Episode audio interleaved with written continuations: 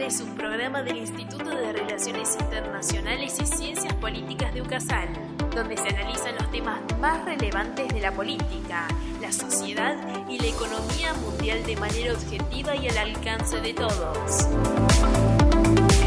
¿Te quedas a escucharnos?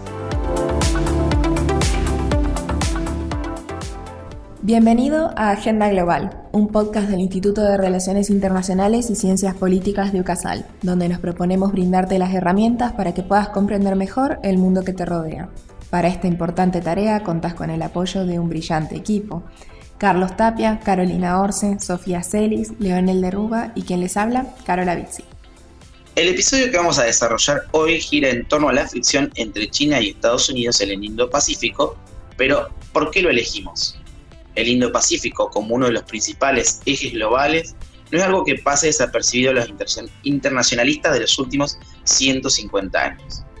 Ya a finales del siglo XIX, el historiador y estratega naval Alfred Thayer Mahan predijo que quien domine el Océano Índico dominará Asia y el destino del mundo se decidirá en sus aguas.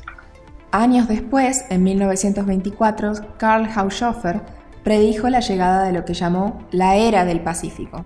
Posteriormente, Kissinger afirmó que uno de los cambios más drásticos a nivel global se producirían en este siglo.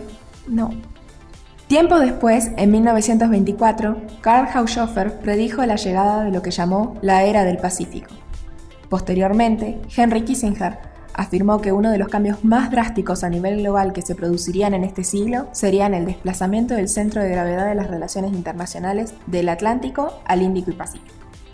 Con todo esto dicho, comenzamos entonces con nuestra charla al más puro estilo de Agenda Global.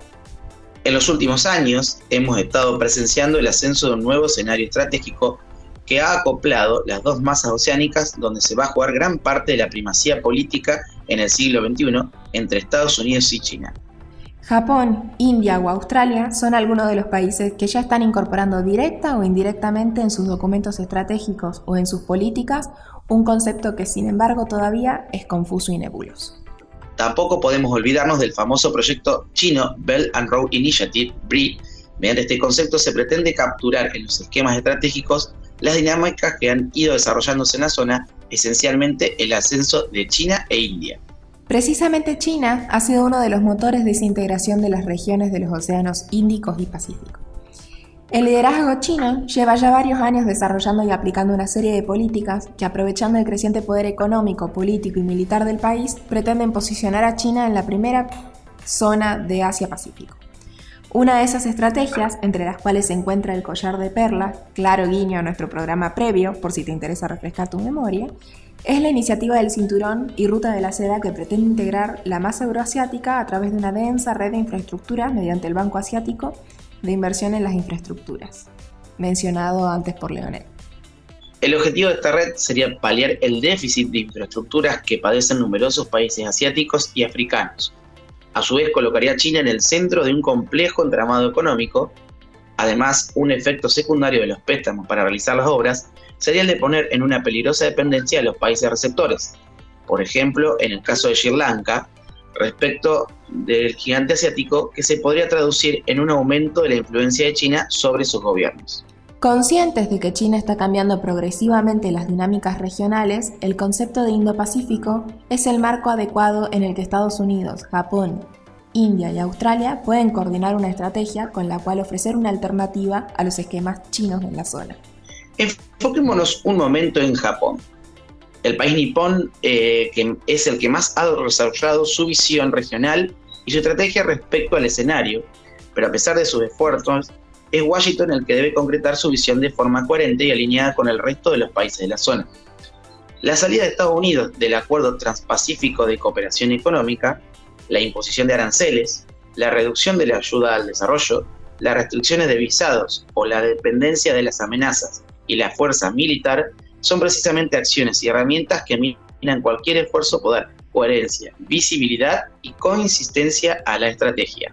No menos ambigua es la funcionalidad de cada uno de los esquemas. El enfoque japonés de un Indo-Pacífico abierto y libre tiene un carácter más normativo, con respecto a un orden necesario para el desarrollo de Japón. mientras que el enfoque de Estados Unidos es más reducido espacialmente y funcionalmente dirigido a la contención de China.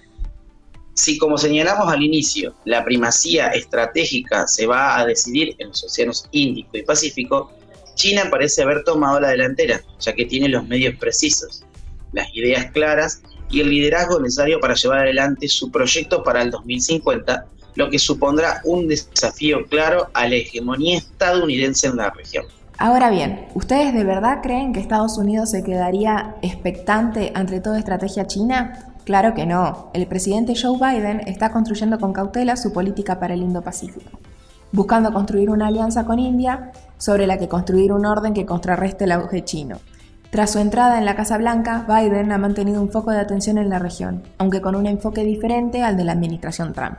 Si bien es cierto que el objetivo principal sigue siendo contener a China y defender el libre comercio, Washington está optando por un acercamiento multilateral que otorga mayor protagonismo al Quad, el foro estratégico denominado Diálogo de Seguridad Cuadrilateral entre Australia, India, Japón y Estados Unidos, y cuida especialmente la relación con India. Como abanderada del mundo libre y de la democracia, la administración Biden pretende renovar el liderazgo estadounidense en el mundo y particularmente en esta decisiva región. Sin embargo, a pesar de que Estados Unidos quiere llevar a cabo una política de alianzas multilateral y profundizar su relación con la India, la administración Biden deberá tener en cuenta diversas dificultades antes de poder hablar de una alianza como tal. Biden comenzó a actuar en esta dirección desde el primer momento. Podemos mencionar a modo de ejemplo, en primer lugar, estuvo en febrero la reunión del Quad, que algunos consideran una mini OTAN para Asia, en la que se discutieron cuestiones relativas a la libertad de navegación en los mares de la región la desnuclearización de Corea del Norte y la democracia en Myanmar. Por otra parte, también hubo contacto en Alaska a través de los titulares de defensa de China y de Estados Unidos. Justamente Austin Lloyd, el jefe del Pentágono, visitó la India para remarcar la importancia de la cooperación indo-estadounidense. Entonces ustedes se preguntarán, ¿cómo es la relación entre los integrantes de este triángulo de potencias? Básicamente es una pregunta bastante compleja de responder. La administración Biden se ha concentrado en la contención de China y la libertad de navegación en la región. La, presidencia concibe a China como un rival al igual que la administración Trump, pero no ve esto como un juego de suma cero, puesto que, aunque declara abiertamente estar en contra de la actuación de Xi, abre la puerta al diálogo en materias como el cambio climático o la sanidad, debido al declive estadounidense de los últimos años. Para ir concluyendo, me gustaría comentar brevemente que entre India y China existen problemas fronterizos que a partir de 2013 se han ido reavivando. A su vez, India es contraria a la hegemonía china, no quiere verse subyugada por Pekín y apuesta claramente por el multilateralismo.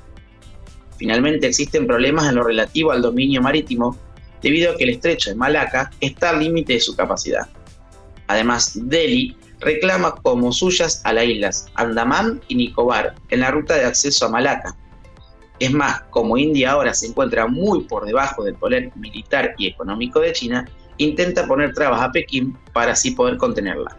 Para China, la pandemia ha sido una forma de indicar su lugar en el mundo, una manera de avisar a los Estados Unidos de que está lista para tomar el testigo como líder de la comunidad internacional.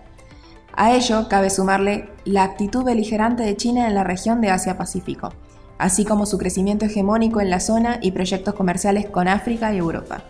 Todo ello ha llevado a desequilibrios en la región que implican los movimientos de Washington en lo relativo al Quad. Recordemos que a pesar de su rol menguante como potencia, Estados Unidos le interesa la libertad de navegación por razones tanto comerciales como militares. Así pues, el auge económico chino ha dado lugar a un empeoramiento de la relación entre Washington y Pekín. Washington se mantiene firme en sus intereses, aunque abierto a cierta colaboración con Pekín, mientras que China insiste en rechazar cualquier injerencia en lo que considera sus asuntos internos. Así llegamos al final de nuestro programa de hoy, buscando como siempre traerte temas de interés sobre la realidad internacional. Te recomendamos para completar este episodio de nuestro podcast otros episodios como ser el 15 y el 16 sobre el rearme y la situación en África respectivamente. También recomiendo nuestro episodio sobre el collar de perlas chino que se relaciona directamente con este episodio. Si te gustó nuestro contenido, te invito a que nos sigas en nuestras redes sociales, arroba Agenda Global IRICP en Instagram y Agenda Global por Facebook, para mantenerte al tanto de las novedades que se vienen. Te agradecemos por tu compañía y esperamos contar con vos en el siguiente encuentro. Como siempre, esto es Agenda Global, el mundo en tus manos.